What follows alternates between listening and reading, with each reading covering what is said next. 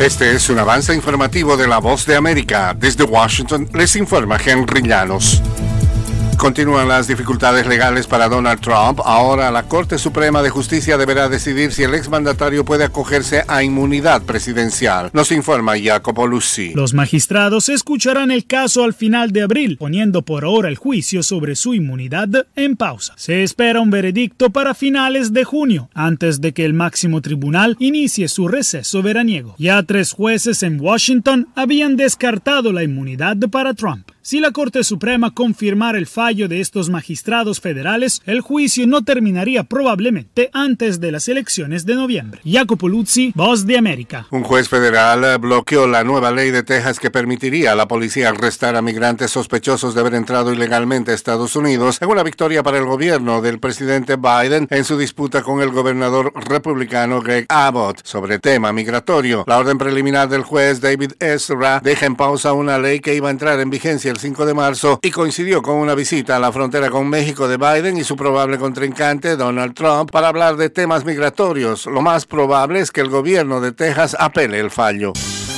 Hollywood, Broadway, teatro, redes sociales, fotografía, estilos de vida, jazz, festivales y conciertos, premios a lo mejor del cine.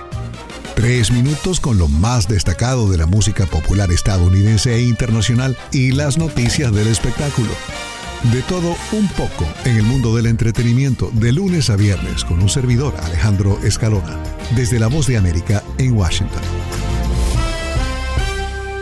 El Salvador completará el ciclo electoral de 2024 con la elección de alcaldes y diputados al Parlamento Centroamericano Parlacem, que tendrá lugar el próximo domingo 3 de marzo. Nos informa Neri Mabel Reyes. Más de 5 millones de salvadoreños están convocados de nuevo a las urnas este domingo 3 de marzo para la elección de 44 alcaldes que deberán asumir los gobiernos locales de la nueva división política administrativa del país y a 20 diputados al Parlamento Centroamericano Parlacem. Las autoridades del Tribunal Supremo Electoral, el T TSE dicen que están listas para habilitar 8.562 juntas receptoras de voto. Los candidatos a alcaldes del oficialismo están bajo la sombrilla de la popularidad del presidente Nayib Bukele. Nerima del Reyes, Voz de América, San Salvador. Soldados israelíes dispararon contra una multitud de palestinos que corrían para conseguir comida en una caravana de ayuda humanitaria en Ciudad de Gaza. Según testigos, más de 100 personas murieron, lo que eleva a más de 30.000 el número de fallecidos en Gaza. Israel afirmó que muchos de los muertos fueron víctimas víctimas de una caótica estampida que se desató mientras intentaban obtener alimentos y que sus soldados únicamente empezaron a disparar cuando se sintieron amenazados por la multitud.